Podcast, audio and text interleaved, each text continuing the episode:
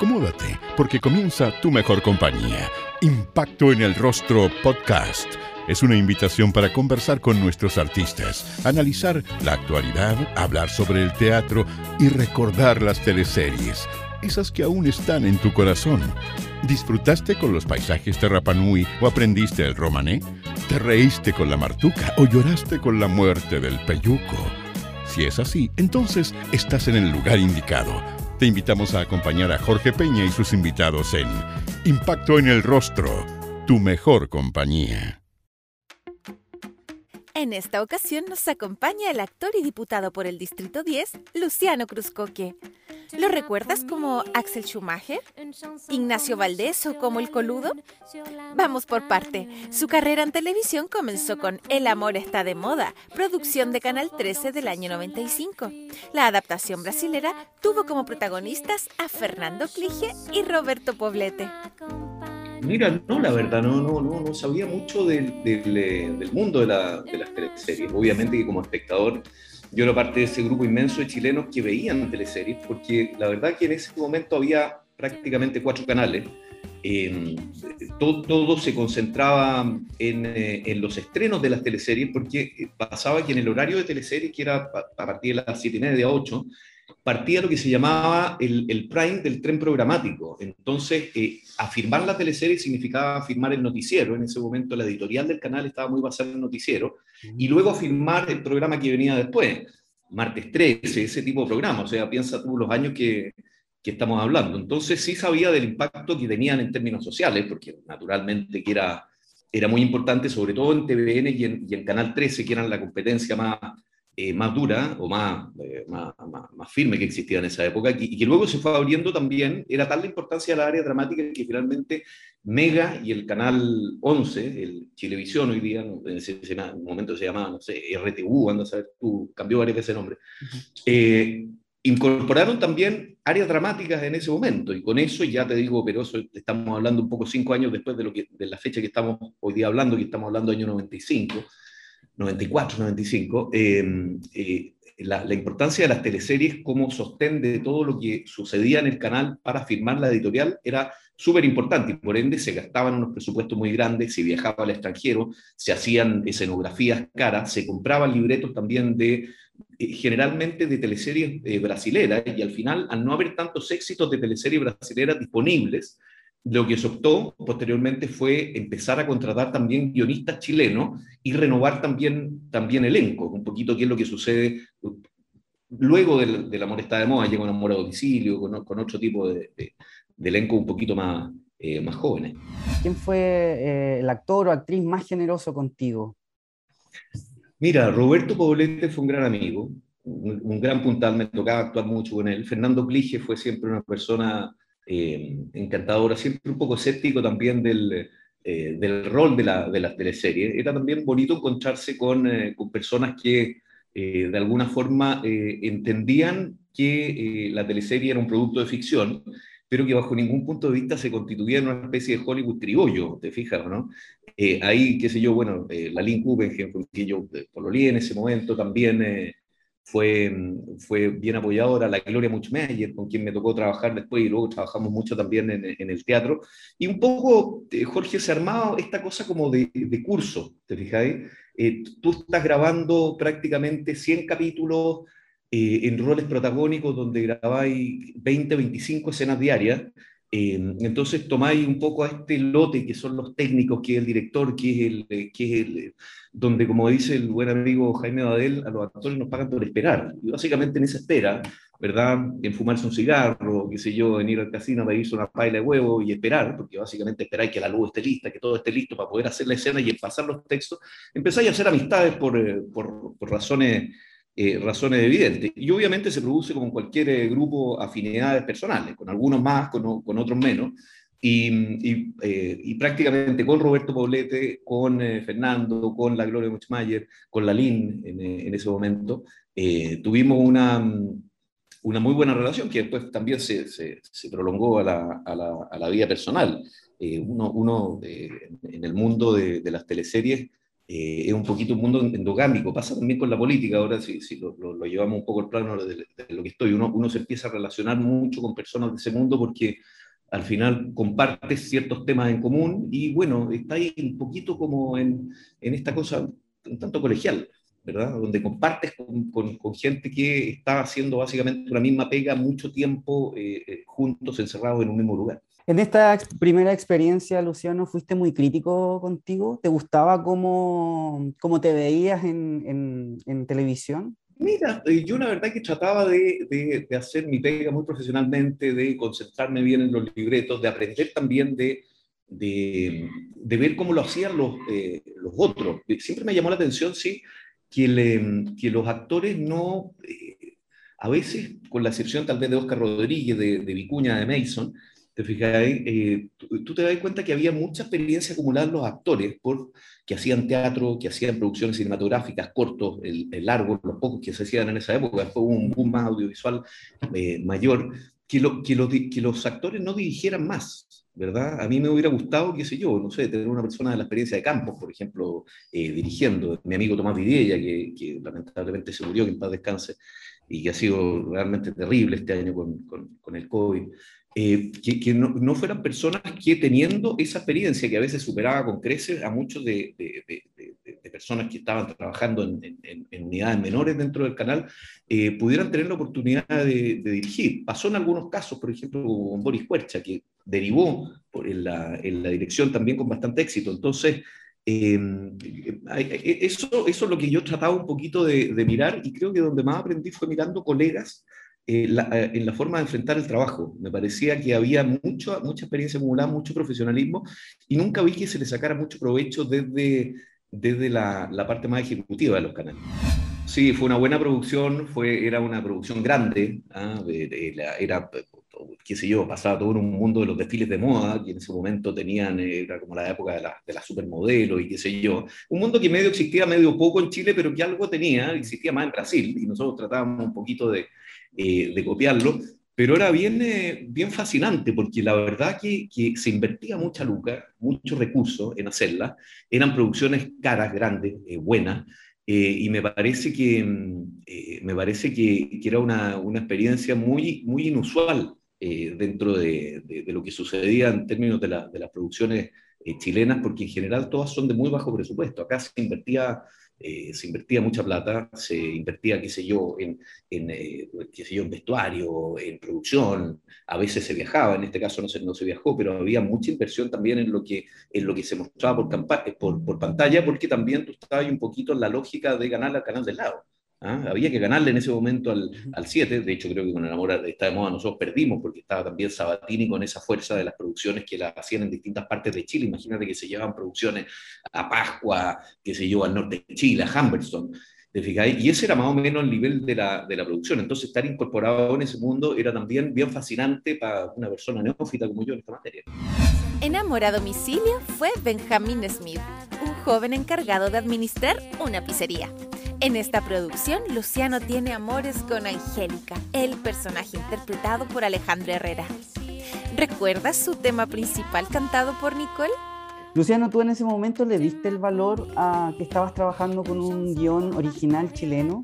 Sí, y fue muy, fue muy curioso, porque la verdad que el Chasca es un personaje muy particular, eh, eh, siempre fue bastante excéntrico el Chasca llegó, de hecho, en, esa época con, su pelo eh, rubio, eh, largo, frondoso, muy joven, más joven que, nosotros, no sé si tanto más, pero un poquito más, más joven que nosotros, dejó el libreto en, eh, el área dramática y la verdad que había falta de libreto y, todo, y, la verdad que él es una persona tremendamente original. Entonces se sumó este libreto que era una apuesta totalmente, eh, la idea de tener un elenco joven, que de hecho yo no lo protagonizaba en un principio, había un actor que se llamaba Camilo Gallardo que venía de haber hecho singles, había actuado con Matt Damon cuando estuvo en Hollywood, y llegó para acá, pero parece que tenía, hablaba como medio así, entonces medio que después terminó saliendo, él inventó un accidente, se accidentó, anda a saber tú, no sé, no me acuerdo qué pasó, y me llamaron a mí, y yo la verdad que me habían dicho que yo al primer semestre del año siguiente, un poco como te comentaba tú, quedaban, quedaban vacantes, y me, me, ofrecieron protagonizarlo y yo le dije, oye, pero si yo voy a trabajar con Oscar Rodríguez, que la verdad que tenía muchas ganas de trabajar con Oscar, porque Oscar, bueno, la madrastra de aquí de los títeres, eh, y después, bueno, después hicimos Fuera de Control. Oscar es un gallo fantástico, extraordinario, un, un, maestro. Y, y bueno, eh, Mason tuvo la, la, la inteligencia para convencerme bien, hicimos la teleserie, y la verdad que se transformó en un éxito porque la verdad que era un elenco entero renovado, eh, joven, ¿te fijáis? Y eso no, no, había pasado mucho, los protagonistas de la serie solían ser personas mayores de 40 años en general, eran historias como un poco más adultas, y, y esta fue la primera vez de una, de una teleserie juvenil, por decirlo así, y al, y al, y, al poco andar tuvo mucho éxito. Y eso no, no, lo esperábamos, la verdad, y no lo esperaba Canal 13. Canal 13 perdía permanentemente con TVN. Y en este segundo semestre se empezó a transformar así como ganaba en el primer semestre Sabatini, ganaba Canal 13 el segundo semestre, semestre a partir de, a partir de la teleserie de ese, de ese elenco. Y, y, como dices tú, me tocó conocer ahí particularmente que yo considero uno de mis grandes amigos, un mentor con quien trabajé mucho además después en el teatro, y que fue una de las personas con las que yo sentí que había un mayor aporte de formación por todo lo que él era y lo que significaba, no solamente como actor, sino como productor, como gestor, que era Tomás, Tomás Vidella. Tomás, que era un tipo fantástico, un humor exquisito, un refinamiento personal enorme, y, y, y para mí ha sido una de las grandes pérdidas de, de este año. Una persona con la que yo mantuve una amistad muy, muy grande durante muchos años, viajamos juntos. Eh, para mí la muerte de Tomás ha sido de las cosas más tristes que me ha pasado en mi vida. Es, es una persona eh, realmente que yo creo que no se le ha rendido el homenaje suficiente para lo que él ha hecho, una persona que formó ocho teatros, ¿verdad? Que hizo, que trajo géneros completos como el Café Concerta Chile y que fue además un gran actor de, de, de drama.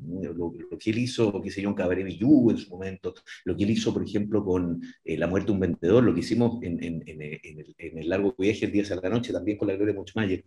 Para mí Tomás ha sido una persona que ha merecido, eh, tal vez mucho más por suerte, para el final de la vida ya lo, lo galardonaron, pero que merecía premio nacional, que era una persona realmente que a mí me, me, me, influyó mucho y es una persona a la que le tengo un cariño entrañable y que no voy a olvidar nunca. Para mí la muerte de él ha sido un, un garrotazo al corazón. Luciano, y, y, específicamente, ya que estamos hablando de él, ¿qué te pareció? ¿Cómo lo viste en este rol, en este rol de multimillonario simpático, que era tu tío y que te ponía a administrar una pizzería? ¿Cómo lo viste a él? ¿Cómo lo pasó él en esta teleserie? él lo pasó fantástico, porque a Tomás, mira, a Tomás, y lo dice Mario Canepa Guzmán en la historia de los teatros universitarios, que es un libro eh, de los pocos libros de historia del teatro que abordan también a las personalidades. ¿ah? Tomás era de las últimas personas a las cuales cuando se paraba, qué sé yo, en el Paseo de las Palmas, en Providencia, con Pedro Valdivia o Providencia con Lyon, eh, la gente lo aplaudía en la calle. ¿ah? Era como Alejandro Flores, era de ese tipo de actores. Entonces él gozaba siendo conocido, gozaba recibiendo ese amor y ese cariño público y tenía mucha simpatía. Y era en escena, era como que entrara Maradona a escena. Entraba a escena y era un tipo extraordinariamente energético y competitivo. Le gustaba ganar el chiste, le gustaba dar el texto de la, de la mejor forma. Era un tipo con el que uno aprendía mucho. Entonces, eh, y gozaba su profesión. Yo no he visto a alguien más actor probablemente que, que él, con todo lo bueno y lo, y lo malo que implica. ¿ah? Era obviamente exagerado, era, era vulnerable, era sensible eh, y, y, sobre todo tenía una, una cuota de humor, un humor negro, sarcástico, divertido, donde se reía de sí mismo y se reía también un poco de lo demás y tenía unos dichos que eran para morirse la risa.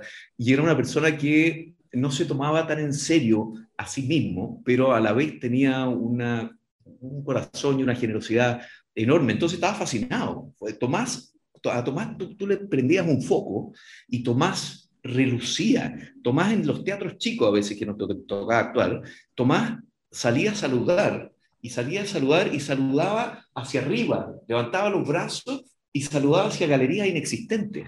¿ah? Y, se, doblaba y ponía la mano en el pecho y se, tomaba la cara y se emocionaba. Era, era, un, era un actor de, tomo y lomo, era, era un tipo realmente fascinante. Entonces, claro, él estaba en un rol que era muy protagónico, muy entretenido, y gozaba y lo pasaba bien. Y era además muy generoso con su experiencia. ¿ah? Y en eso yo creo que muchos, y puedo pensar que si yo Rodrigo Bastías, pienso en Cristiano Campos, que actuó con él en la, en la última obra también, y en todos los que fuimos compañeros de él, y que, y que bueno, eh, nos tocó compartir con él, todos creo que te podrían decir más o menos lo mismo. Es una persona llana, eh, buena, generosa y de un talento, eh, pero la verdad que inescrutable. Un tipo al que yo le tengo una admiración genuina, enorme, y, y siento que la vida me bendijo mucho teniéndolo al lado. Luciano, para terminar con Amor a Domicilio, ¿te gustó la teleserie? ¿Te gustó tu personaje de dedito para arriba dedito para abajo con esta teleserie? Sí, de dedito para arriba, total. Dedito para, arriba. Y, además, y, además, también se, se, se inició una, una época también de, de, un elenco joven que después fue, qué sé yo, eh, repitiéndose con, con, Adrenalina, que ya otro perfil que probablemente vamos a conversar ahí. Eh, y creo que el trabajo del Chasca, bueno, hoy día Chasca está contratado por Netflix, es un tipo así de talentoso.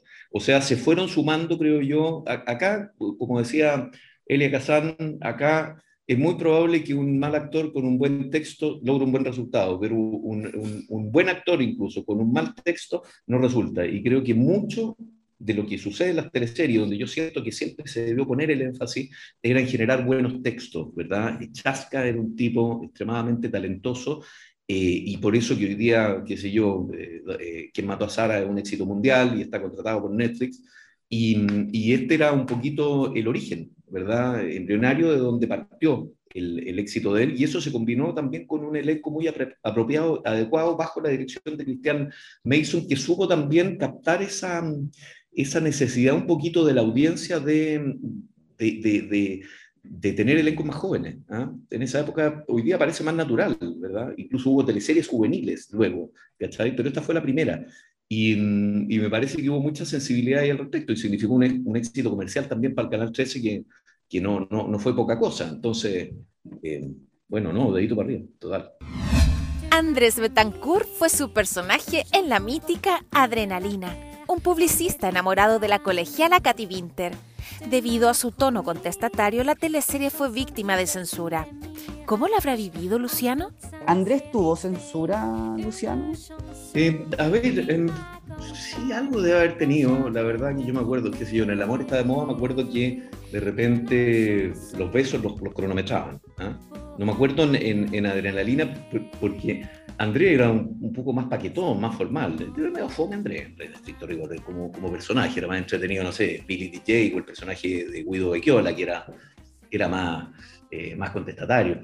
Eh, pero, pero yo creo que pasaba un poquito porque, por lo que ocurría en Warrington, en el colegio Warrington.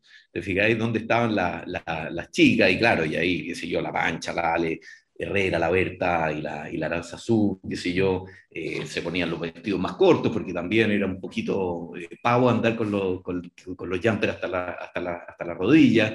Eh, salían también en escenas que, donde salían en ropa interior, cambiándose porque eran adolescentes, juveniles, abordaba el tema de la droga.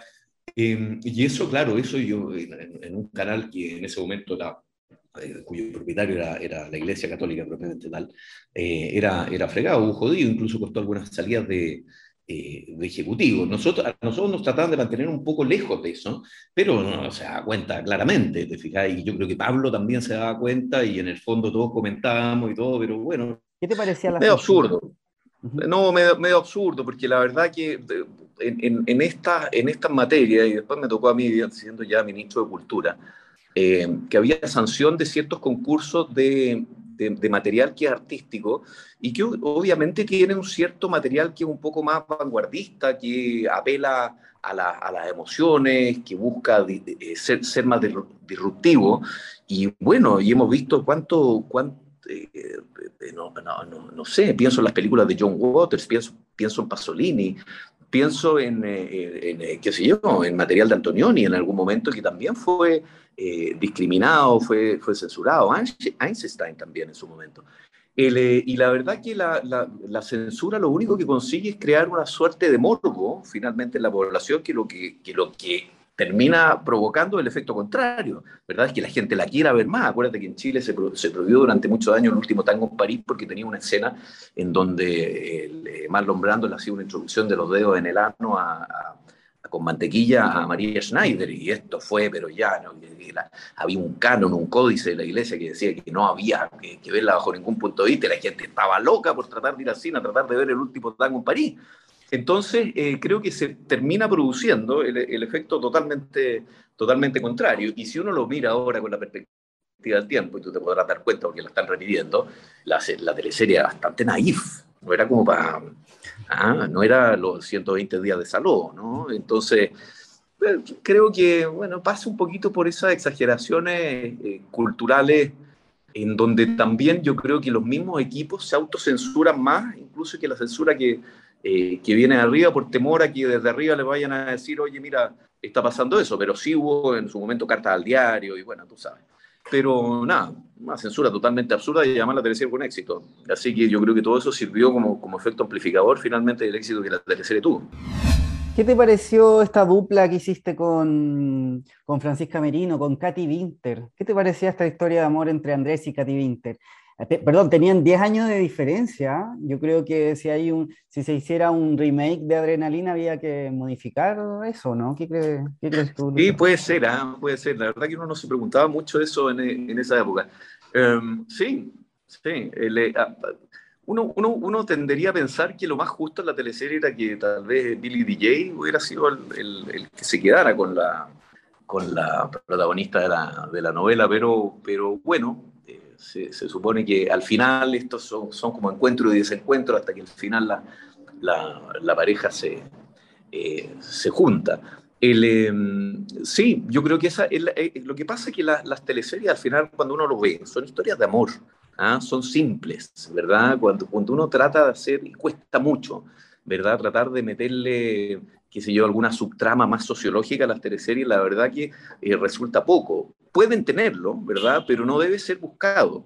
Tiene que, tiene que resultar de alguna manera así y ser reflejo de una época. Yo creo que lo que sucedió con Adrenalina fue finalmente que prácticamente era lo que estaba sucediendo en la OZ, en la discoteca live, en, eh, en las niñas que, qué sé yo, que estaban eh, un poco cambiando la, la, forma de relacionarse también con los padres. Había mucho, eh, mucha no sé, eh, eh, niñas que le hablaban a garabato a los papás y, medio que eh, querían una suerte de independencia. Estábamos en, una suerte de nuestra movida chilena en donde se quería un poquito liberalizar, salir, eh, cortar el, vínculo, veníamos también un poquito de la lógica de la dictadura, ¿verdad? Había un poco la lógica como de, más, más, eh, más de, de, abrir, de romper, de, salir un poco al mundo, de ahí el título de Adrenalina, eh, ¿verdad? Que era como cómo salimos con ganas a tratar de romper un poco los esquemas a los que estábamos acostumbrados. Elenco juvenil, ya no era elenco, ya no era Walter, gran amigo Walter Krige, el que era el protagonista de la eh, de la teleserie o la Yael, que era actriz también, sino que eran elencos más jóvenes y que estaban un poco dando cuenta de lo que estaba ocurriendo, como que antes de alguna forma como el mundo dramático se aislaba, contaba su historia, pero no era una historia donde eh, que las personas pagaran cuentas, donde las personas vivían en un mundo real chileno. Acá había mucha imagen, y si tú lo ves la teleserie, qué sé yo, de las micro amarillas, de la calle, del colegio, de cosas que estaban pasando, como que por primera vez se inserta la teleserie dentro de un mundo que la gente podía reconocer con mayor facilidad, más real, ¿te fijáis? Y eso yo creo que cooperaba, funcionaba. Eh, y funcionó, de hecho, y, fue, y creo que de ahí como que cambió un poco la lógica de, de, hacer las teleseries. Las teleseries se empezaron a relacionar mucho más con el mundo de lo cotidiano, de lo real, de, de lo que existe un poco también para tener más conexión con la, con la sintonía, con, la, con los espectadores. Personaje no era tan bueno, encuentro yo, pero de ahí para arriba porque la teleserie significó eh, le tengo más cariño a, Benjamín Smith de Amor a Domicilio que a, que a Andrés Betancourt. Era un eh, poco indefinido, porque andaba con esto, volvía con la Francisca, que era la Cata, la pobre Cata, que es un papel cacho, porque andaba todo el día detrás persiguiendo a este pelotudo, era bien vaca, ¿ah? eh, y él no sabía si le gustaba la, la colegial o le gustaba esta, o después se mete con la Alexio Paso en la mitad, y ahí yo tenía como, yo, yo conversaba de repente con Pablo y le decía, oye, ¿por qué este gallo es tan zigzagueante? Pero un poquito parece que la lógica del personaje era, era ser así, como, como indefinido, como era bien, eh, bien posmodernillo. Eh, pavo Betancourt. Pero bueno, en fin, sí, dedito para arriba igual. Luciano, vamos rápido a Amándote. ¿Dedito para arriba o dedito para abajo para esta teleserie? Que no le fue muy bien, ¿ah? sacó 13 puntos contra 30 de Llorana. ¿Era mala? Era mala. ¿Por qué era, sí, era mala y además se cometió un poquito el error. Mira, en esa teleserie, para que más o menos te hagáis una idea, viajamos a Nueva York, viajamos a Puerto Rico, viajamos a Cartagena de Indias, en la misma teleserie. Compadre, guion, guion, guion, guion. El guion era malito, malito. El eh, flaco Morgan con una peluca, no, era todo bien sórdido. Y además una, como una cosa media ñoña, pero raro, porque también piensa tú que eh, si veníamos un poco más de, adrenalina, pasar a amándote eh, era la desconexión total. Un gallo que tenía un conflicto porque, qué sé yo, porque tocaba música clásica y en el fondo quería ser rockero, totalmente fuera de época. se gastó mucho eh, no, no, cara y, y, mal. Sí, la gracia, la gracia que, qué sé yo, ahí estaba con Tomás, que era un ángel, un siete, qué sé yo, había un elenco. Uno, en términos humanos le tiene mucho cariño a la, a la gente, a Parrita, que era el camarógrafo como, como, como, oficial, el mismo Ricardo Vicuña. Había gente, el después, pero te, te pasaba un poco que siendo el equipo bueno, cuando no tenía un buen libreto, cuando no tenía un buen guion, cuando la historia no, no junta ni pega, medio que el esfuerzo que tiene que hacer el, elenco el doble para tratar de sacar adelante un producto que, que te das cuenta que está súper fuera de, sintonía. Y por otra parte tenía y otra teleserie que está al frente, que era la raja, ¿cachai? ¿no? Llorana era el descueve, era increíble, era, todo, era totalmente lo contrario. Así que nos fuimos hundiendo en el fango con esa, con esa producción. la verdad que una pena, pero bueno, así pasa, pero hay, hay mala experiencia. Luciano, ¿y tú qué, qué, pensabas del trabajo que estaba haciendo Vicente Sabatini al otro lado en TVN, con estas teleseries que se grababan en el norte, en Isla de Pascua, en el sur? Eh, ¿Alguna vez Sabatini te llamó? ¿Te hubiese gustado participar en estas producciones? Sí, pero, pero eh, la verdad que yo me fui a trabajar después, a la, pero me fui también a, un poco ahí pasar la misma lógica el primer segundo semestre. Yo me fui a trabajar con la Quena, con la Quena. que a la Quena en ese momento no era, era la que no le iba bien, pero después cuando cuando armamos Amores de Mercado, yo, ahí ya empezó a esa, a esa también ahí le, ahí les bien. Mira, el, eh, sí, yo creo que hizo un, hizo un súper buen trabajo eh, Vicente Sabatini y el elenco también. Y ahí funcionaba un poquito una cosa como de lote, que es lo que se producía en las producciones eh, semestrales, que son equipos que de tanto trabajar juntos como que medio empiezan a funcionar como, como ensamble, como, como, como grupos de teatro regional inglés, ¿ah? que, que hacen distintas obras, un día les toca Otelo, otro día les toca Hamlet, otro día les toca, y van recorriendo y se van turnando más o menos los personajes y los protagónicos. Eh, eso funciona bien cuando hay un equipo humano que de repente engancha. Y creo que lo hicieron súper bien, y creo que dieron también en el clavo con algo súper eh, importante, que lo hemos visto también en el, en el, en el tiempo, el, eh, el, valor, qué sé yo, de las regiones, de la, de la, de la belleza naturales de Chile, qué sé yo, de las historias qué sé yo, de los mitos, de, ese tipo de cosas, que, de la mitología criolla, que funciona también súper bien. Creo que lo supo captar con, con mucha, eh, con, mucha agudeza eh, Vicente Sabatini, pero no, no me tocó trabajar con él, eh, lamentablemente. En Fuera de Control interpretó al villano Axel Schumacher, quien junto a Sarita Mellafe marcaba la vida de Silvana, la diente de oro esta producción fue escrita por el guionista Pablo Illanes, dirigida por Oscar Rodríguez. ¿Cuánto hubo de Oscar Rodríguez en Axel Schumacher? Todo, Pues yo había, yo había tenido, para contarte un poquito, Jorge, yo había tenido ciertas escenas cuando Oscar ayudaba, cuando el, director estaba un poco fuera trabajando en su proyecto, de repente le pedían que reemplazara eh, directores, siendo que Cristian y, Mason y, y Cuña eran muy buenos directores también. Pero, pero Oscar tenía, tenía una, una sutileza con el drama en particular. Yo me acuerdo una escena en El amor está de moda, fíjate, donde yo no tenía ni un texto, nada, nada. Entonces, lo que suele pasar es que la cámara va, cámara a un lado, cámara al otro, plano en general, y eh, yo no hablaba eh, prácticamente. Y Oscar me dijo, tú atento porque te voy a estar tomando a ti todo el tiempo. Porque efectivamente la escena se trataba de que yo estaba ocultando algo, ¿verdad? Y que los otros personajes no sabían. Y la escena quedó magnífica. Oscar es un tipo de una sensibilidad dramática, un tipo, bueno, que hizo La Madrastra, que hizo Los Títeres, que hizo después Fuera, fuera de Control, y que, y que logra entender bien el, de qué se trata la escena y se pone en el lugar del espectador. Oscar me parece que es el, para mí, a mi juicio, es, el, el, mejor director de teleseries a nivel eh, nacional, lejos, eh, lejos. No me tocó trabajar con Sabatini, así que desconozco lo que es trabajar con él, pero, pero me parece que Oscar Rodríguez es un tipo con una sensibilidad, que entiende el plot, que entiende de qué se tratan las escenas, que entiende eh, de, los giros dramáticos, que entiende de cómo se construyen los, los distintos personajes, que es económico además, que otra cosa que es bien importante, cuando uno ve de repente, qué sé yo, ve series extranjeras, tú te das cuenta que también la economía en, permitir que la historia avance, ¿verdad? Y no perderse en detalle. Oscar en eso es un maestro, un seco. Yo lamento no haber podido trabajar eh, más con él, porque es un tipo extraordinario. Y creo que de las teleseries que yo hice, yo probablemente la que le tengo más cariño y, la entiendo también como una especie de, joyita dramatúrgica es, es Fuera de Control por el trabajo de Oscar y por el trabajo de Pablo. Creo que ahí Pablo también y Janet demuestra una, una madurez, madura como, como, escritor, porque era una historia también bastante atípica para la tercera. No era una historia como juvenil así nomás, era una historia, una historia sórdida, una historia de, de, de, cuasi delito de homicidio, eh, de, venganza, que transcurre en dos tiempos epocales distintos, eh, donde los personajes cambian y donde uno va viendo una, una deriva trágica en los personajes.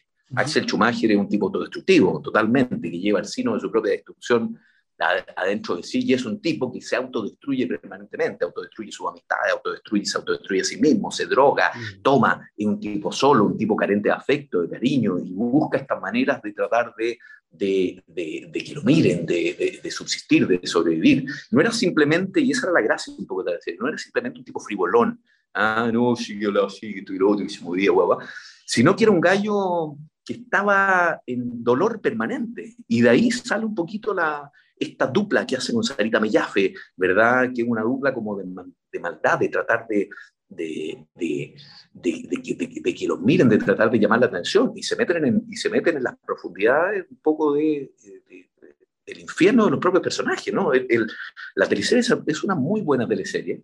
Yo cada vez que, que puedo la veo eh, y creo que hay una madurez también del elenco, del director en particular, trabajo brillante de, de Oscar y de Pablo Llanes. Creo que ahí está. Y un poquito lo que, lo que te decía antes, acá el, el, texto, el libreto, importa mucho, mucho, mucho, mucho. Es, eh, yo creo que esa es la piedra angular de, de cualquier producción dramática. Y, y, en eso siento que le faltó mucho a la área dramática de haber consolidado eh, grupos de, de, de creación de, de, libretos siempre me llamó la atención que, qué sé yo, que gente como Fuyet, no sé, Ramón Díaz Eterovich, eh, eh, Collier, no sé, eh, pienso en Electorat, gente que son escritores importantes, ¿ah?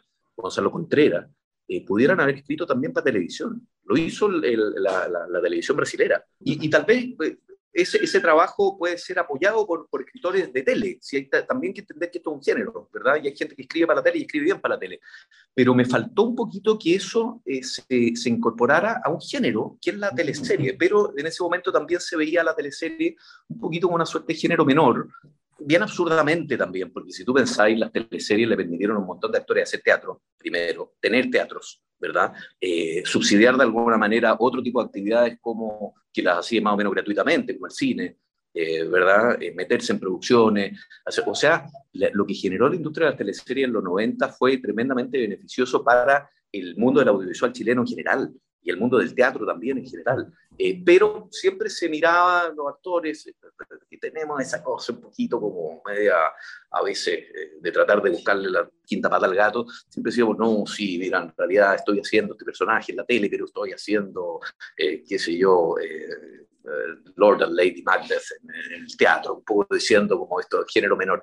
Y me parece que desaprovechamos la oportunidad y parte de eso fue un poco culpa también nuestra, de que se terminara desarmando. Si nosotros lo hubiésemos eh, metido tal vez más la misma inteligencia que nosotros aplicamos, por eso te hablaba de los actores que dirigían en su momento, con, con toda la experiencia del teatro, si lo hubiéramos metido tal vez más contenido a esa parte, ¿verdad? No hubiéramos centrado tal vez menos en el, en, en el éxito de superficie, eh, sino más en, los contenidos, como sucedió en su momento con Sabatini, como sucedió con Oscar Rodríguez o con Pablo Llani, con esa camada de escritores que le dieron un poco vuelta a los Fernando Aragón, Cabrera, eh, ¿verdad? Eh, bueno, miles, había, había varios.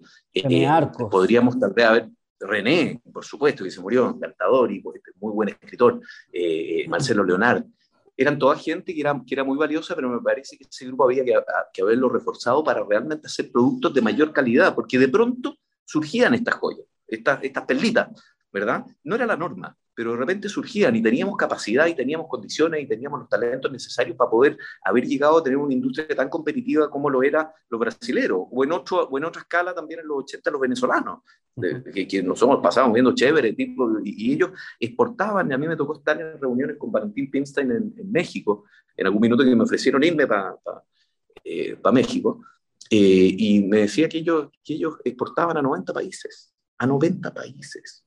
Y a nosotros nos cuesta exportar las latas, los libretos. Eh, creo que ahí se desaprovechó una, una oportunidad, pero una oportunidad latente. ¿ah? Yo siento que eso no hay que perderlo del todo. Ha cambiado la industria, ha cambiado hoy día el cable, hay plataformas, hay, hay, hay, distintas cosas. Probablemente no es lo mismo, pero, pero me parece que, que, que había experiencia, había talento y que probablemente en términos de industria se pudo haber hecho incluso mejor. Luciano, ¿te acuerdas de la escena en el lago, en el último capítulo de Fuera de Control? Sí, en, eh, cerca de Puerto Montt, en Puerto Varas, por ahí. era una, un complejo de cabañas donde nos pasábamos buena parte del, eh, del año. Eh, me acuerdo que comíamos salmón como loco, estaban de moda en ese momento las salmoneras, así que comíamos salmón como loco. Eh, y, y no, nos íbamos a instalar allá y y sí, sí, esa, esa, bueno, pasábamos mucho frío, la verdad. Entre otros, en los, en los primeros capítulos ¿no? nos tirábamos de los muelles al agua en la, en la, noche, Romeo Singer y yo, y qué yo, mucho frío, me acuerdo. Y eso fue una jornada particularmente fría. Y había además que estar, eh, que estar muy atento porque la, la, escena era todo lo contrario de un ambiente frío, era una escena muy, muy cálida, muy dura, y estaba muy bien la Úrsula. Y, y bueno, la Sara Mellaf y yo, como los villanos invitados, yo creo que una teleserie digna de spin-off tiene como, eh, como vuelta. Podrían pasar muchas cosas, ¿verdad? Eh, lo, lo, la, como que la vida continuó eh, de ellos. Y ya que tiene un tránsito temporal, me parece que es de esas teleseries a las cuales se le podría sacar un, un spin-off. Distinto, por ejemplo, La amor está de moda, aquí difícilmente puede tener una, un spin-off. Pero, pero la gracia es que aquí había personajes que eran bien, bien, bien completos, bien paradigmáticos, eh, y respondían un poco a ciertos, eh, a ciertos estereotipos eh, que yo creo que están muy presentes en general en, lo, en, los colegios. El matón, la niña que hace bullying, el perno, ah, el gallo, el, el, el enamorado soñador. Eh, y por eso que yo creo que tuvo, por eso que yo creo que no, sé, no, no, no, ganó. ¿ah? No sé qué, qué, qué, había al otro lado que, que, le ganó. La fiera. Pero um, la fiera.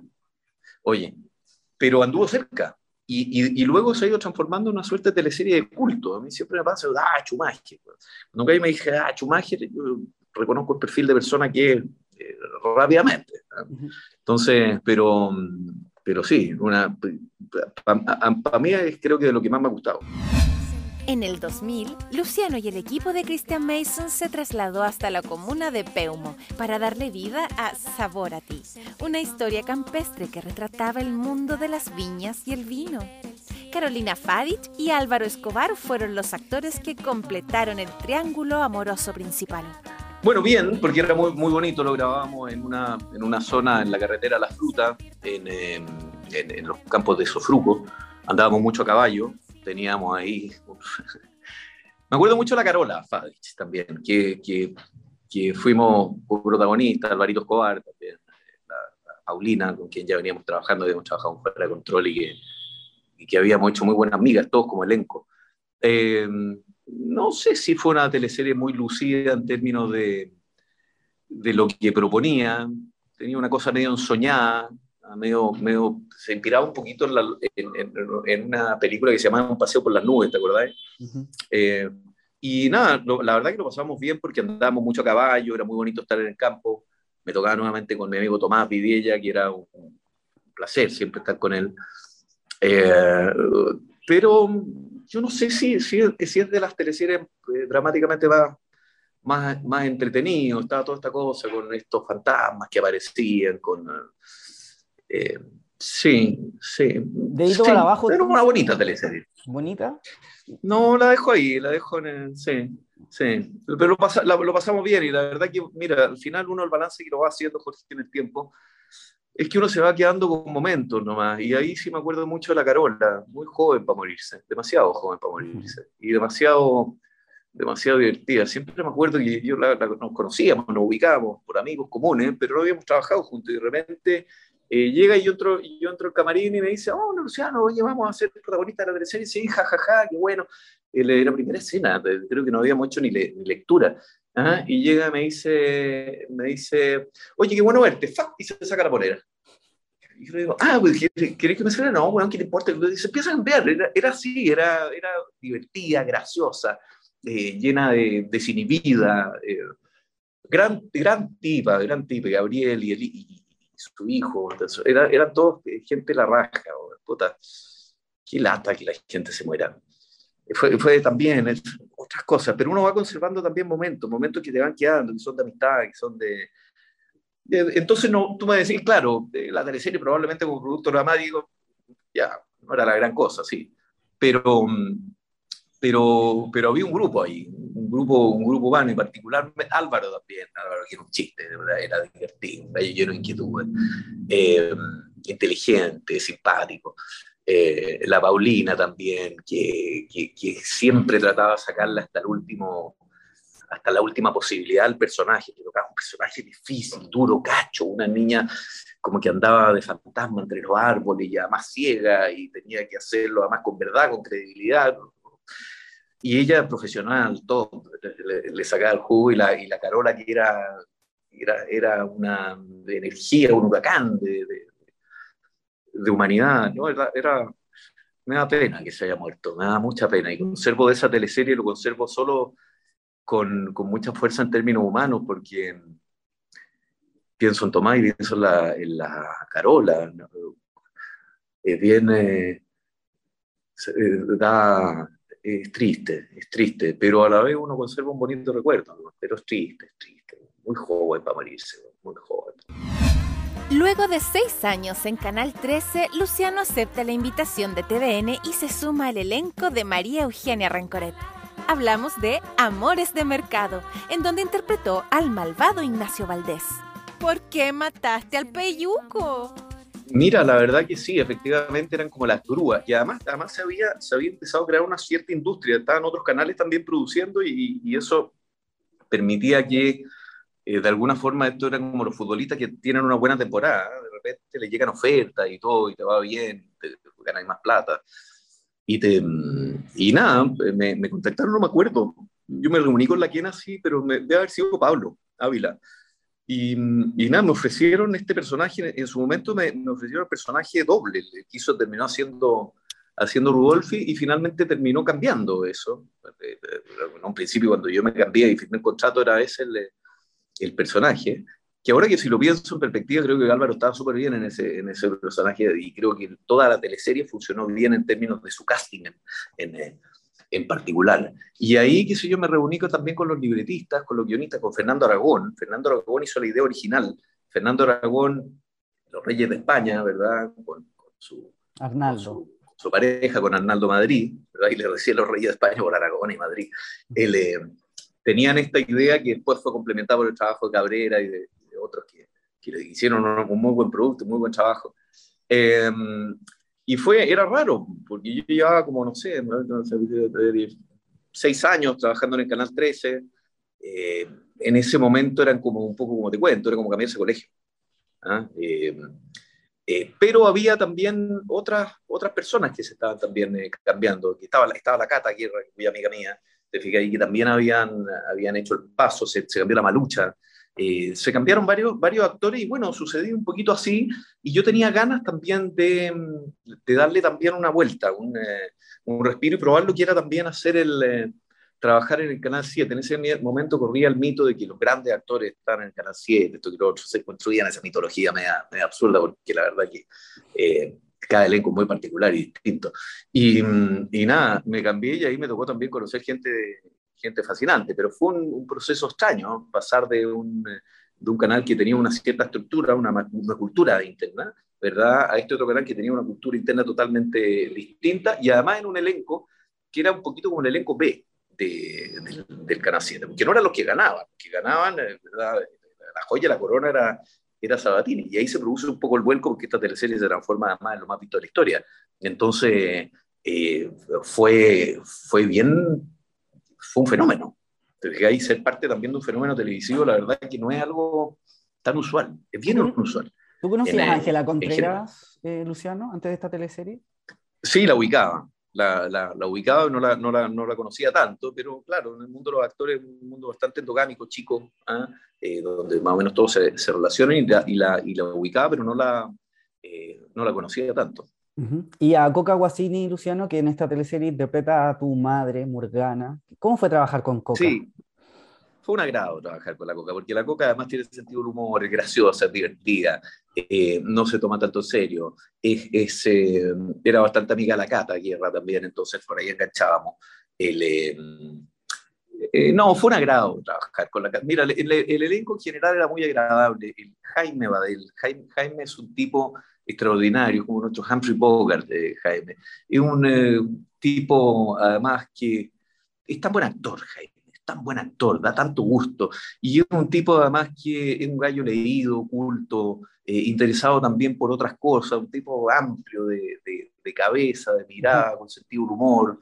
Eh, también de un gallo que ha sido productor teatral, que hizo mucho teatro, tenían el Teatro La Feria, ¿verdad? Y hicieron muchas cosas con la Susana Bombschild en, eh, en, particular, produjo mucha, mucha obra, tuvo un paso por el Ictus, un tipo fantástico que me tocaba de alguna forma de, eh, de, de padrastro, estaba mi amigo Brown, eh, mi socio, amigo, compañero, con el que teníamos además nuestro teatro. Eh, bueno, y la Ángela que es divertida, la Cata que es muy amiga, eh, no, buen elenco, lo pasamos bien, eh, sí, pero no me había tocado con la Ángela. Luciano, cuando tú leíste en el guion eh, que matabas finalmente a Peyuco, ¿qué pensaste? ¿Qué buen final o con esto todo Chile me va a odiar? Porque obviamente cuando leíste el, el, último capítulo, la teleserie ya estaba al aire, ya sabían que estaban marcando 50 puntos casi todos los días. ¿Qué fue lo que sí. pensaste cuando leíste el, ese, ese capítulo? No, no, no, al revés al revés. Eh, primero no lo leí porque se grabaron dos finales. Se grabó un final donde moría Rodolfo y otro donde moría Peyuco. No supimos nosotros hasta, hasta la edición, básicamente. Eh, pero creo, primero no, no, eso sí, claro, uno cuando hace de malo, hace de malo. El malo tiene que ser malo. No había ninguna alternativa que, que Ignacio Valdés se transformara en, habría sido un absurdo y se transformara en un gallo bueno, al revés. Si Peyuco no muere, nadie se acordaría de la teleserie. Uno. Segundo, creo yo que eh, finalmente ese tipo de finales son los que, los que impactan. Y yo creo que tuvieron harta discusión ahí, sobre todo la que a Pablo Ávila, el productor de la teleserie, para ver quién moría. ¿Ah? Eh, y yo creo que estuvo bien que muriera Peyuco por la siguiente razón, que hoy día eh, toda la, la, teleserie gira, al final es un, es, un, es un drama. Esa teleserie no hubiera tenido un final feliz ¿verdad? No, no, no, finalmente daba como una suerte de, elección de vida.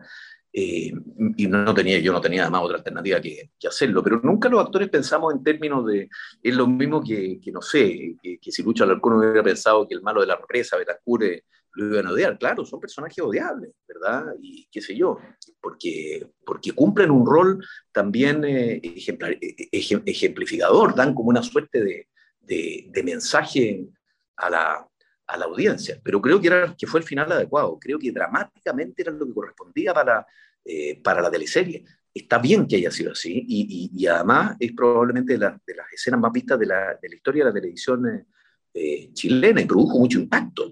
Entonces, claro, si hubiera muerto Rodolfo, hubiera sido más fome, menos, menos, menos importante, pero al revés, yo creo que era lo que correspondía dramáticamente y no, nunca los actores pensamos en, eso, en esos términos, y además creo que la gente no es tan absurda como para distinguir eh, la realidad de la ficción, pero, pero me parece que el rol que debía jugar eh, Ignacio Valdés era absolutamente el del, el del, malo, y creo que el malo tiene que pagar y tiene que cumplir su rol eh, hasta el final. Así son todos los malos importantes de la, de la dramaturgia, y en este caso, en esta teleserie en, en, particular, era rol dramático que le correspondía cumplir. Así que me siento absolutamente satisfecho de lo que sucedió con esa teleserie. Fue, fue un fenómeno, fue increíble.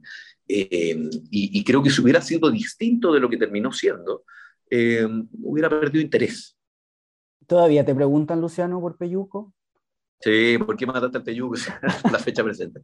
Pero, pero creo que está, está bien, me gusta que sea así. En pura sangre fue el tímido Gabriel Calasis, el del medio de los hermanos con ascendencia griega.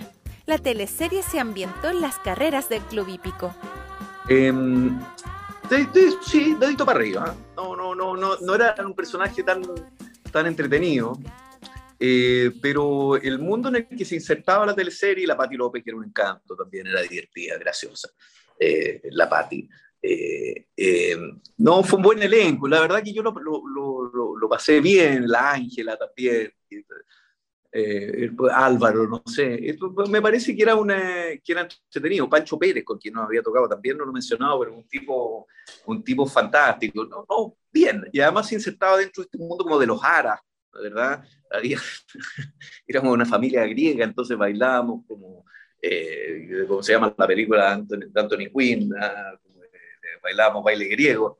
Eh, no, es divertido. ¿no? no sé si fue una gran teleserie, pero lo pasamos bien. Estaba la Gloria también, que está estupenda, como, como de costumbre. sí, una buena teleserie, divertida. En el 2003 fue uno de los protagonistas de Pecadores, en donde interpretó a nada más ni nada menos que al diablo. ¿Recuerdas que llegaba al pueblo El Edén con el nombre Ángelo Botero?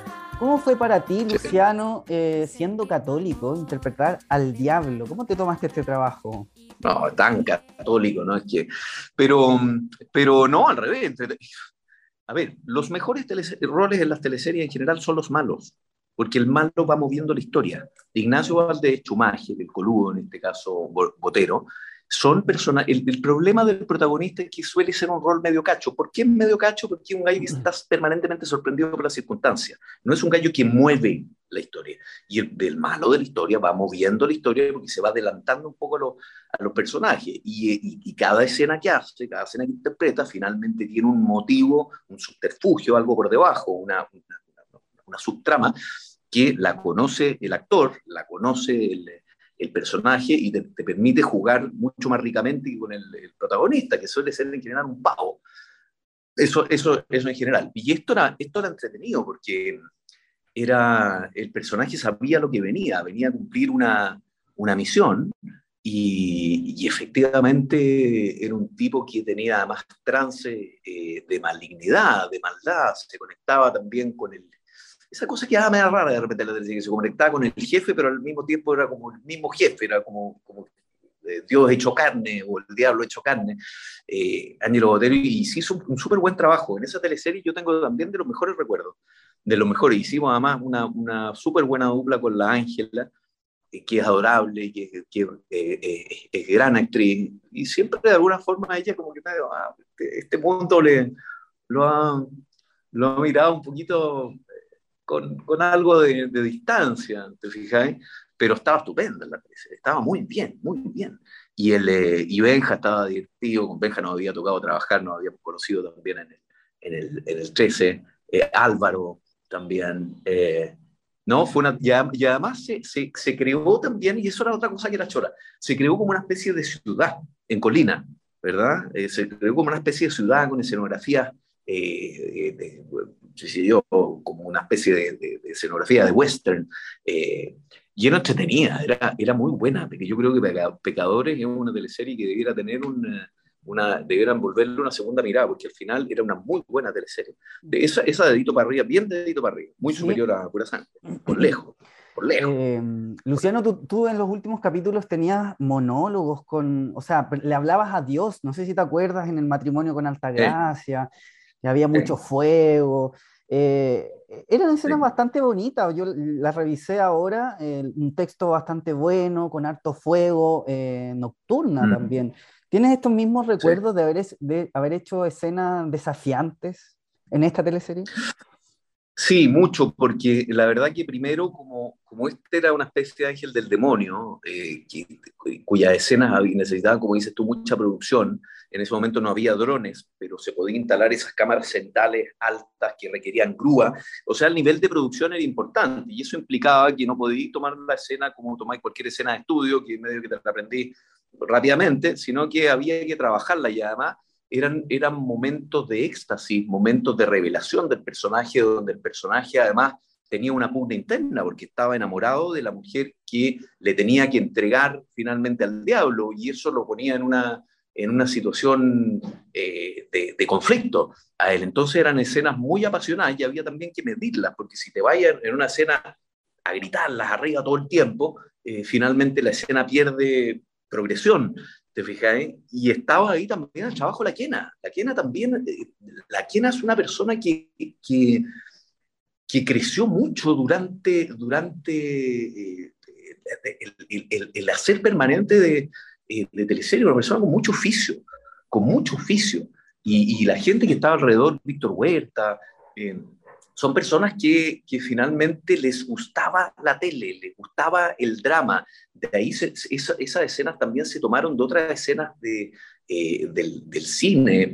recuerdo Abogado del Diablo, con Ken Reeves y Pacino, en su momento se tomaron cosas de, de por ahí para tratar de replicarlas en, en la, en la teleserie. Entonces eran, eran escenas, era, era buena televisión. Se trataba de hacer buena televisión, cosa que, como hemos conversado en esta misma entrevista, no siempre sucede. De hecho, a veces son escasas, ¿te fijáis? Pero de que se puede hacer, eh, se puede hacer. Y, ahí, y eso compromete mucho a los equipos, compromete mucho al elenco. Un actor que sabe que le va a tocar una escena eh, difícil siente que es tanto un desafío, tiene ganas. ¿Te fijáis? Sabe que le toca un rol donde tiene que exigirse un poquito, y era lo que sucedía con esa escena. Me acuerdo perfecto de la escena del, eh, del matrimonio y de, y, de, la rabia que tenía este personaje contra el coludo que lo obligaba a matar a la mujer, que, a entregar a la mujer de la cual él estaba enamorado y que era un paso sin, eh, sin vuelta atrás, esa rebeldía. No, no, no. se, hizo, se hizo durante esa época en particular, probablemente después también, pero menos, creo yo. Eh, se hizo muy buena tele creo yo. En ese, en ese género, ¿ah? en, ese, en, ese género. Y hay cosas buenas que han, que han ido saliendo. No sé, hubo una hora del 13 también, que era una serie bastante sórdida de, un grupo de amigos que mata a una niña, ¿cómo se llama? De, sangre, el pacto de sangre. Pacto de sangre. Pacto oye, era también una estupenda teleserie, muy buena. El, eh, pero, pero de repente pasa, de repente pasa que se, hay una conjunción entre un buen texto, un grupo de actores que da en el clavo con los personajes que le toca hacer y un buen director, y se produce buena tele, ¿verdad? Y eso, curiosamente, engancha audiencia. Siempre se pensó que la audiencia había que engancharla o con cosas medias violentonas, o con cosas medias, sexuales, o con unas, con, unas comedias risibles, eh, medias tontorronas, y no es así. El, esto sucede en la medida que hay compromiso de los equipos sobre la base de un texto bueno y de, y de, y de buenos productos dramáticos. Y eso, al final, sea el género que sea, eh, engancha y, y, produce buenos resultados de audiencia. Eh, eh, y por eso la importancia también de los departamentos de guion. cuando tú miras, qué sé yo, una, una serie como, no sé, Friends, o miras una serie cualquiera de las de la exitosas, tú ves que el equipo de, de, libretistas es un equipo muy amplio, ¿verdad? Probablemente ahí donde se gastan mucho más lucas porque me parece que ahí está finalmente la, la base de crear un, un, buen producto. Y el resto ya es, mire, yo siempre cuento la, yo, había una película que era dirigida por Charles Chaplin y protagonizada por Marlon Brando y la Sofía Loren. Se llamaba La Condesa de Shanghái. Es pésima. Y uno no esperaría que Charles Chaplin, de la Sofía Loren y de Brando hubiera algo, algo pésimo, pero había un libreto que era malo, una historia que, que, que era mala. Y eso es lo que finalmente termina marcando toda la diferencia. Y acá había un muy buen libreto también en, eh, en Pecadores. Escrito por Alejandro Cabrera, Larisa Contreras, Arnaldo Madrid, René Arcos. Eh, ¿Cómo, ¿Cómo, surge esta, esta cercanía, Luciano, con René Arcos? Porque René Arcos era como un habitante de las Tarrias. Y yo eh, vivía prácticamente ahí. Entonces tenía mi teatro ahí, circulaba ahí. Tuve más de 12 años dando vueltas en, en las tardes, y era una persona con la cual yo tenía alguna afinidad personal, teníamos, eh, me gusta que si yo leer novelas, él era un gallo que le gustaba leer novelas, yo en ese momento había hecho un, diplomado también de guion y dramaturgia, porque siempre esos, temas me han, interesado mucho. Yo creo que un actor finalmente que entiende cuál es el rol dentro del engranaje dramático que, que juega, eh, coopera mejor con el, el resultado final del, del producto, porque dentro de cada trama, cada personaje juega un rol que debe cooperar a la, a la trama general total. Eh, y era una persona que le interesaba eso, que le interesaban también, eh, qué sé yo, los, eh, los, engranajes dramáticos, que conocía, por ejemplo, a, Layo Segri, que son pocas personas las que lo, lo conocen, que, una, que, que, escribió The Art of, of Dramatic Writing. entonces uno podía conversar de repente de temas que era, era, como raro, nadie conocía mucho a, a Layo Segri, pero él, él, él, lo conocía un tipo con cultura, con refinamiento intelectual, una persona con la que se podía conversar. también mismo, mismo asunto, gente buena que se va, que se va antes. Luciano, vamos a la última de TVN, Destinos Cruzados. Ahí tú interpretaste a Mateo Goicolea en esta teleserie en donde te reencuentras mm. con Aline Kuppenheim, escrita por Pablo Illanes. Em, ¿Te gustó esta teleserie? Era bastante adulta, había un gigoló, em, tu personaje había violado al personaje de Aline Kuppenheim. ¿Qué te pareció esta producción? Mm. ¿Dedito para arriba o dedito para abajo? Sí, no, dedito para arriba, era una buena producción. Era oscurona, oscurona, pero, mm, pero era buena. Estaba la Mónica Godoy también, con quien trabajé en el... La Mónica es una, una súper buena actriz que a veces no, no, siento que no sé si la han valorado tanto como, como lo buena actriz que era, que es, eh, siempre ha sido. Em, pero estaba también y hacía un rol bien, eh, bien bueno. La, la Moni. Y en el teatro también ha hecho cosas bien, bien geniales. Y la Lin, claro, no, la Lin, la Lin siempre fue muy buena, eh, muy buena actriz y en este ha sido un papel de esos que le queda muy bien, que es mujer doliente, eh, ¿verdad? Que además le habían arrebatado al hijo. Eh, y la Pau, el pato también. Con la Pau, con el pato hicimos también en el teatro La Señorita Julia. Ella, ella también, ha sido, ha sido una, una, una estupenda actriz. El elenco era muy bueno el elenco era muy bueno, funcionaba. La teleserie era un poco oscura además. Le ganamos a Tentación, pero eh, no, no, no, tuvo los ratings que, que, tuvieron la otra, a pesar de que era, que era buena. Yo siento que era, era, era algo lúgubre a veces, pero era buena. Era, no, tenía escenas bien, eh, bien buenas y, siento que era una teleserie que está muy bien interpretada en general. Hay mucho mérito también para el elenco. Creo que, creo que era una, una muy buena teleserie nuevamente de villano, Luciano, ¿no sentiste que estabas como quizás tocando la misma tecla? A veces uno, uno, uno tiende a, a, tocar teclas similares, porque finalmente eh, los actores tienen que recurrir a su experiencia personal y mucho también en la riqueza del texto, en la medida que, porque hay dos fuentes de inspiración, finalmente lo que es la, vida propia, donde uno saca más o menos las herramientas que tiene para poder interpretar y ponerla al servicio del personaje, y lo otro la imaginación, y la imaginación también, en la medida que está eh, agitada por un texto bueno, te va permitiendo eh, mejores, mejores resultados. Y, por eso que creo tanto en la fuerza de los libretos, en la fuerza de la, de la, de la dramaturgia. En la medida que hay un texto que al actor le remueve cuerda, su imaginación se exalta y sus emociones también se exaltan y con eso puede llegar a lograr un, eh, un, un gran personaje. Si el texto es de menor valor, creo que se requiere más trabajo eh, para hacerlo. No es tan directa la, la relación. ¿Te fijas? Entonces, bueno, claro, uno trata de sacar las herramientas dentro de lo que te provee el libreto, de lo que uno es capaz también de dar, y muy importante también el director. El director es alguien que un poquito como el DT de fútbol, te puede sacar eh, lo mejor de ti o puede sencillamente eh, dejarte solo.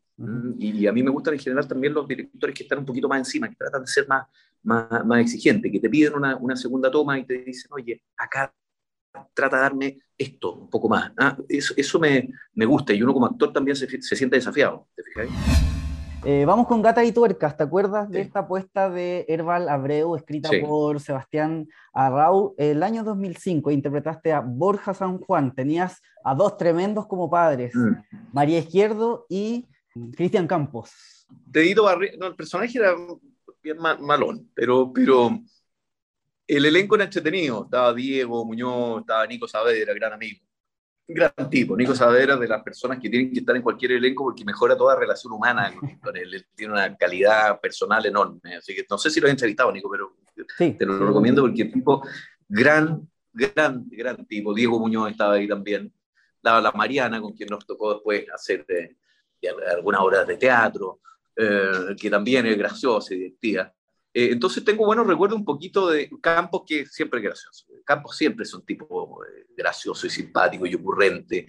Eh, es curioso, pero, pero yo creo que la imagen del padre Hurtado y la imagen de estos personajes como seriotes que de repente interpretan no le hace justicia a la persona graciosa que es Campos.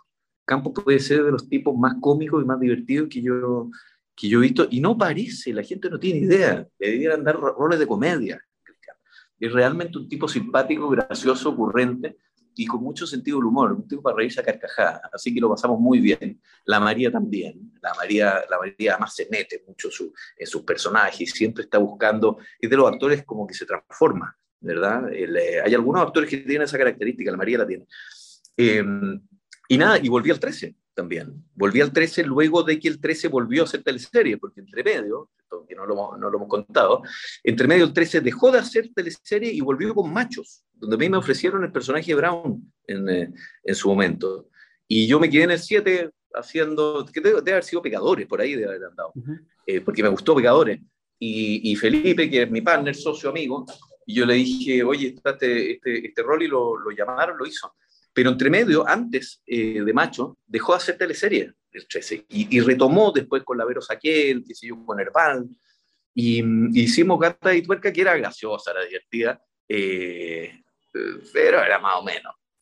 Pero sí, divertida, divertida, le fue bien, andamos todos con unas cosas con naranja, graciosa. Era como, era como una teleserie de, de, de, de elenco, ¿ah? como de, de, Ancor. ¿ah? todos ahí con, con, esos trajes de mecánico, había carrera, eh, divertida. Luciano, vamos con la penúltima. Charlie Tango, ¿te acuerdas de esta apuesta del año 2006 que tuvo que ser cambiada de horario debido a su baja audiencia? Aquí tú te encuentras, te reencuentras, perdón, con Alejandra Herrera. ¿Qué recuerdos tienes de Álvaro Edwards? Era, a mí el personaje me encantaba. La teleserie era mala, mala, mala, mala, mala, mala, mala, mala. Eh, pero el personaje me gustaba, porque era, era un mamón que eh, vivía dedicado a tratar de demostrarle a su madre que él podía más, que era la Gaby Hernández, otra espléndida actriz, graciosa, eh, española, llena de cuentos, una mujer liberal que vivió, qué sé yo, en Ibiza, que recorrió Europa en una van, que tiene más historias que... La Gaby es fantástica, extraordinaria.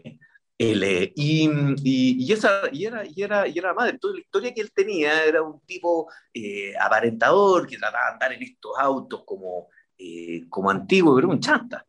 Un chanta. Entonces, era gracioso, pero que la televisión era tan mala, era tan mala, tan mala, que había que estar tratando de arreglar permanentemente el, el libreto. Una pena, porque el pobre Brown, que era el protagonista, eh, tenía, hacía una especie de, de, ciego también, que lo pasó mal, Brown, lo pasó mal. Eh, y todos lo pasamos mal. al final, cuando la teleserie le va mal y el libreto es más o menos X, y ahí para abajo Charlitango, que el personaje era, era, era divertido. Nos, reíamos, eh, no sé, nos reíamos nomás, pero malita, malita. ¿Y qué te pareció el cambio de horario? ¿Tú estabas al tanto de estas decisiones programáticas o, no te acuerdas? No, es que uno, uno no se mete mucho, eh, Jorge, para serte franco, no, uno, le da lata nomás, porque cuando ya te cambian de horario, porque cachai que va mal la cosa, no va bien, ¿no? Entonces, claro, uno dice, no, no, ¿para qué me...?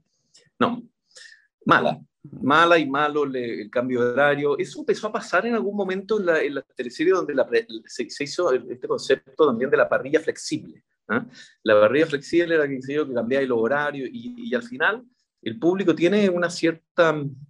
Eh, partida a las 7 y te gusta que la den a las 7 y de repente veis ciertas cosas y ciertas eh, cosas no. Eso, ese asunto de la parrilla flexible apuntaba mucho en la lógica del, del rating del People Meter, que yo creo que puede ser un buen instrumento para, para medir, pero no, no, debe ser un instrumento para programar.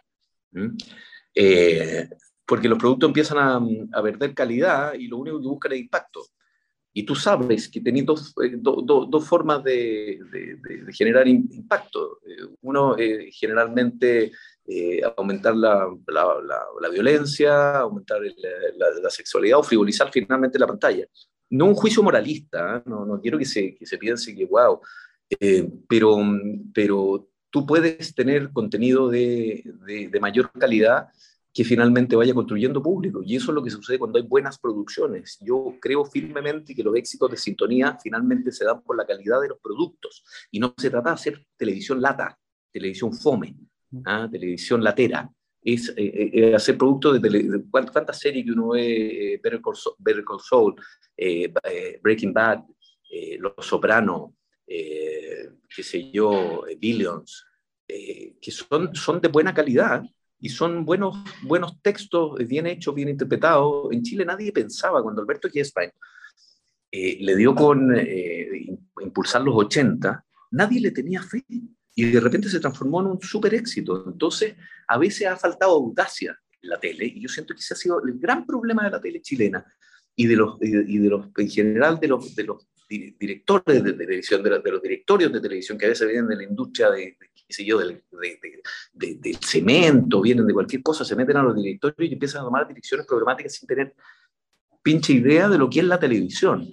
¿Ah? es que se meten en cosas que no conocen y para conocer, y la televisión tiene también una cierta práctica de años que dice relación con cómo se configura la línea editorial, con cómo se generan los productos, con cómo se produce, con la cultura interna que cada canal tiene y cómo eso deriva en los distintos productos dramáticos.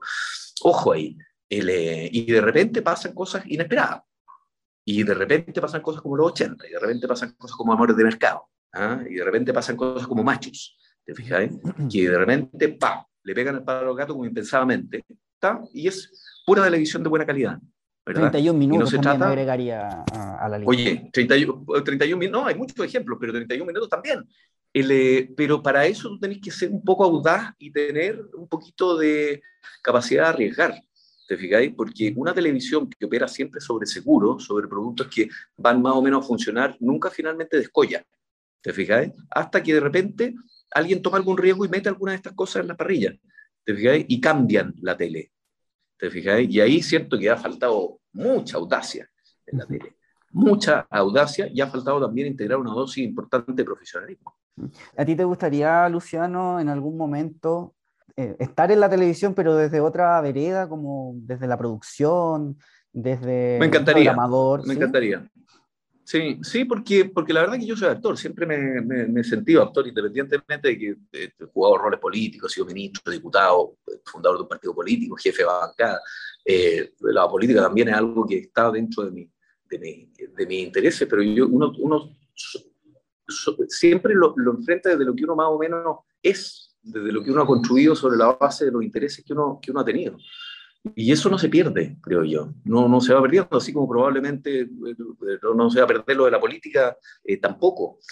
Eh, porque son parte de, las personas no son una sola cosa, tienen distintas configuraciones. Y, eso a mí, la, la, la, parte de dirección, de hecho estudié de, dirección de cine, eh, es algo que a, mí me, que a mí me gusta. Y la parte dramatúrgica, la parte que tiene que ver con los textos, la parte que tiene que ver con, eh, con cómo, cómo se llega a ese, a ese producto dramático, además que tiene tanta tradición, desde Esquilo y Sófocles hacia adelante, pasando por Shakespeare, Chekhov, Ibsen, eh, por, los, por los norteamericanos, Miller, Olby, O'Neill, por, los, por los chilenos, Alberto Acevedo Hernández. ¿no? Hay, tenemos muchas días Tenemos mucha tradición de, de, grandes dramaturgos que a veces siento que está un poco ausente de la, televisión. Y donde si los guionistas de televisión, si algunos directores y si particularmente los actores, yo siento aquí que a los actores les cabe una responsabilidad también enorme en no, haber sido también más audaces tomarse un poco más la tele. Los actores se pudieron haber tomado la tele porque todo esto que estamos conversando, porque nosotros hoy día, son 20 años de trabajo eh, de uno en, la tele, en el cine, en el teatro, en la gestión cultural, que, que, van sumando, ¿verdad? Y a veces eh, se piensa que ahorrar, a veces se ahorra donde no hay que ahorrar, en la tele, y no en donde hay que invertir.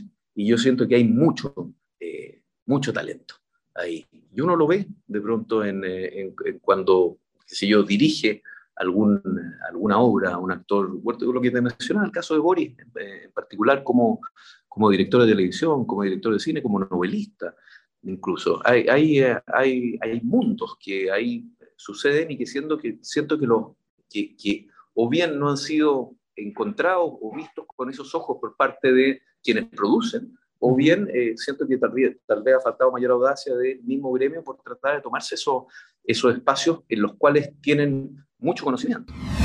Su última teleserie fue Fortunato, producida por Rossfilm. En esta producción, Luciano interpretó a Judith Méndez en la adaptación de la argentina Los Roldán. Me reí, lo pasé bien. Eh, era, era gracioso. Oh, hay que inventar este personaje. Ya la, eh, me tuve que depilar las piernas. El, eh, era, era, era jodido porque había, además me tenía que meter unos unos ganchos en la nariz para poner una peluca. Gracioso, gracioso. Me reí mucho con Marcial. Marcial es un tipo también talentoso, divertido, eh, gracioso, lleno de humor. Eh, es un gallo que perfectamente podría dirigir cosas también, ¿ah? porque es, divertido, es gracioso, tiene, eh, lo pasé muy bien con Marcial, nos reímos mucho. yo lo que recuerdo es que nos reímos mucho con él y con Yao también en, en particular. Eh, nos reímos mucho, lo pasamos muy bien en esa teleserie. Fue, fue divertida y creo que, no, sé, no, no creo que haya sido un éxito, ¿no? No, no, no, no tengo ese recuerdo. Y bueno, y básicamente en ese, en ese momento yo también estaba en una cierta disyuntiva de la vida donde sentía que em, lo que se estaba haciendo en la tele no estaba muy bueno. Me, pasó, me pasó harto. Hay que estudiar un magíster también en, de comunicación política en la Chile.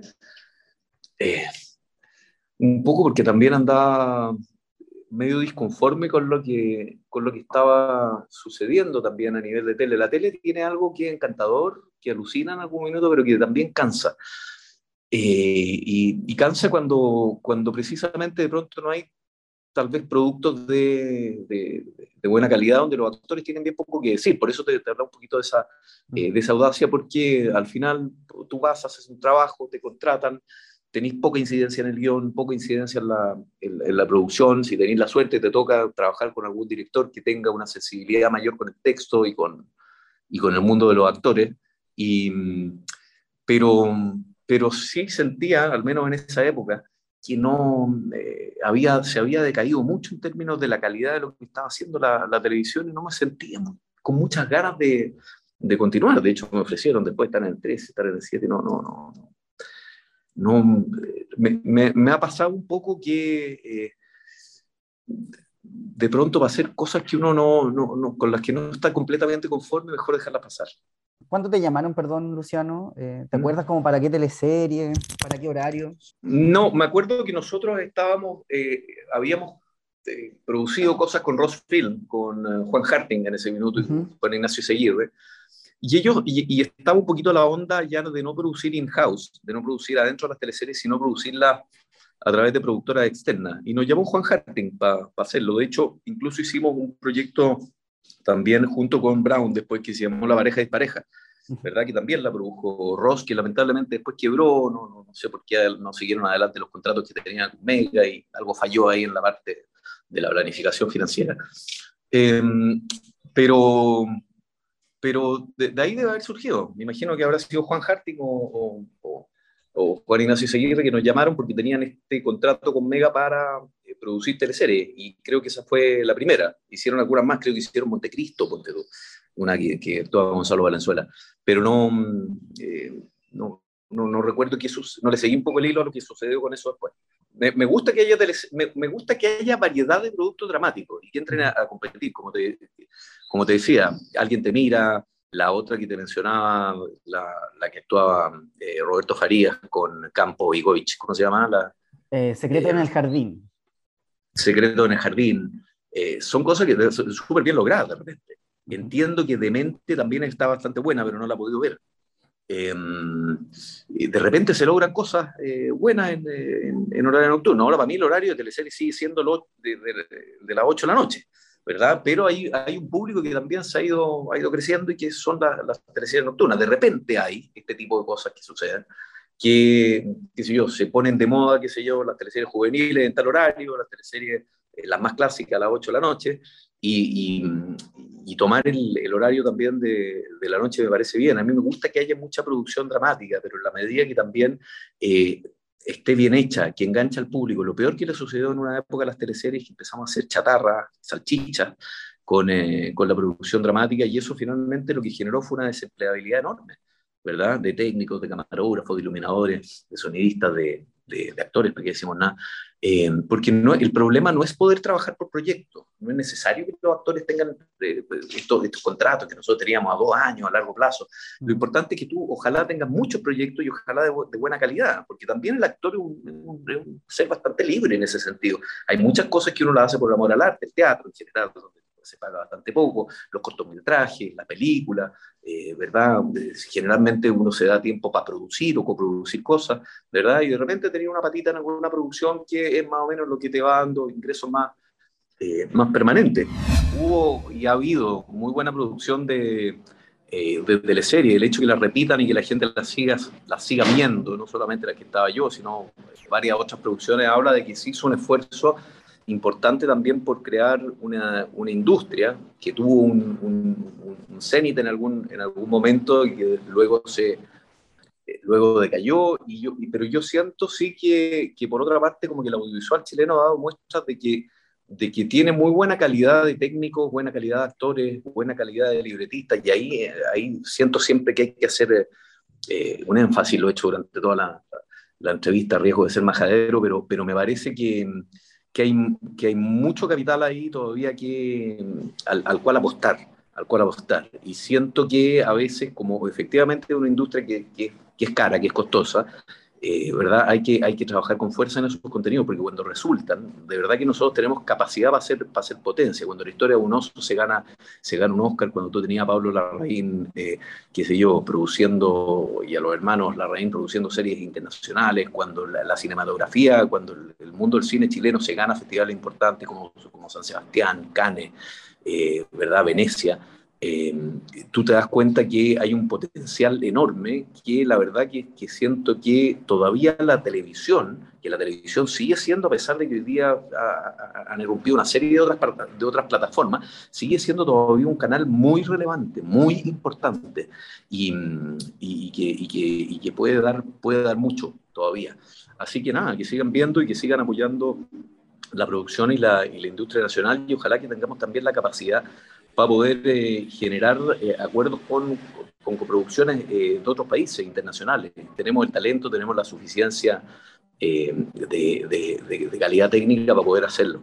Y, y, eso, y agradecerle a la gente que lo, que lo sigue viendo y que recuerda esas cosas eh, con cariño, precisamente yo le comentaba en su momento al, al, productor, yo he tratado de mezclar poco mi vida política con mi vida eh, actoral, porque sí siento que son dos mundos que hay que cuidar. A veces la, gente, a veces con razón, tiene una cierta distancia en la política y, es razonable. La gente está muy chorea por un montón de cosas que no es del caso analizar ahora en esta entrevista. Pero, pero este, este es un mundo que donde hay mucha sensibilidad, mucho talento, muchas condiciones y que yo, yo creo que eh, merece eh, tener un, apogeo como lo tuvo, tal vez en, los 90, dentro de las nuevas condiciones que, que, tiene el mercado, que tiene la industria, etcétera, y, hay, y, a, eso tenemos que apostar, porque talento hay, hay fuerza y nos hemos instalado también en el concierto eh, internacional, y yo no sé si hoy día nuestra televisión está en ese mismo predicamento. Yo ojalá que lo esté pronto. Acomódate, porque comienza tu mejor compañía. Impacto en el Rostro Podcast. Es una invitación para conversar con nuestros artistas, analizar la actualidad, hablar sobre el teatro y recordar las teleseries, esas que aún están en tu corazón. ¿Disfrutaste con los paisajes de Rapanui o aprendiste el romané? ¿Te reíste con la martuca o lloraste con la muerte del peyuco? Si es así, entonces estás en el lugar indicado te invitamos a acompañar a Jorge Peña y sus invitados en Impacto en el Rostro, tu mejor compañía.